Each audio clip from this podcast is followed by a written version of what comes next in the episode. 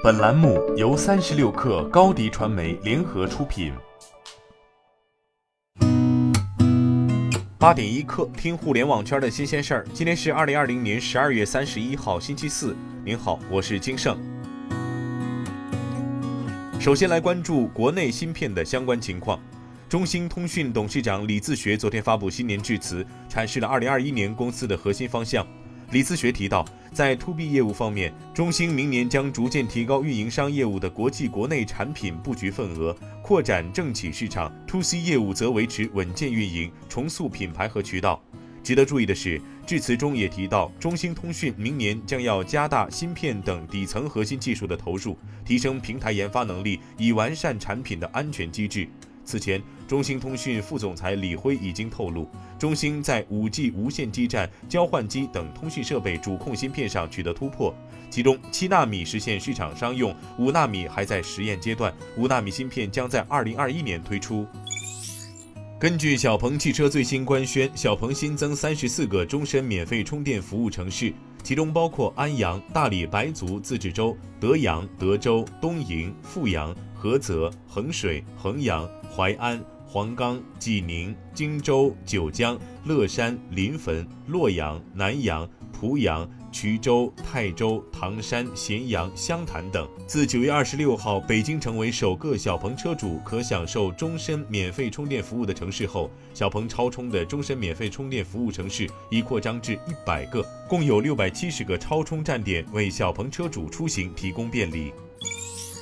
据不完全统计，在过去的三十个月里，特斯拉汽车至少调价十六次，国产 Model 3也经历过五次降价。而特斯拉如此频繁的调价行为，也被国人亲切地冠以“割韭菜”的名号。不过，近日特斯拉副总裁陶林在接受媒体采访时表示，特斯拉的国产化率目标已经基本实现，未来继续降价的可能性不大。除此之外，陶林甚至表示，如果未来原料或者零部件价格出现上涨，特斯拉的电动车也不是没有涨价的可能。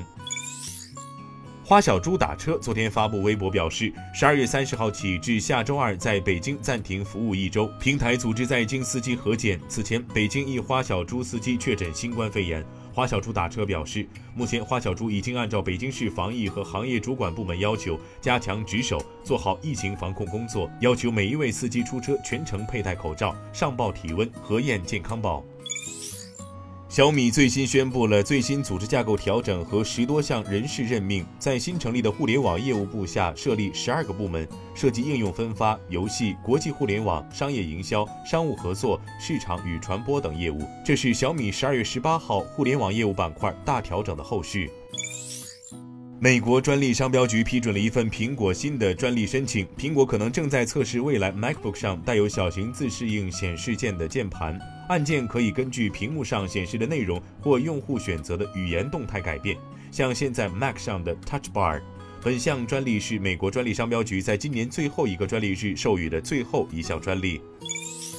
首尔高等法院昨天开庭，并最后一次重审三星电子副会长李在镕行贿案。独立检察组要求法庭判处李在镕九年有期徒刑。独立检察组在此案重审前的一审和二审中，都曾向法院提出判处十二年有期徒刑的要求。此次提出的刑量低于前两次。独检组对此表示，这是因为考虑到了最高法院认定李在镕部分嫌疑不成立。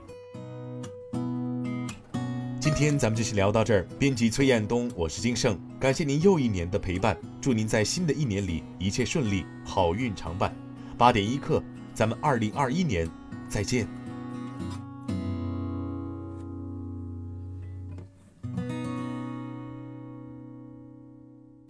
欢迎加入三十六氪官方社群，添加微信 baby 三十六氪 b a b y 三六 k r，获取独家商业资讯，听大咖讲风口，聊创业，和上万客友一起交流学习。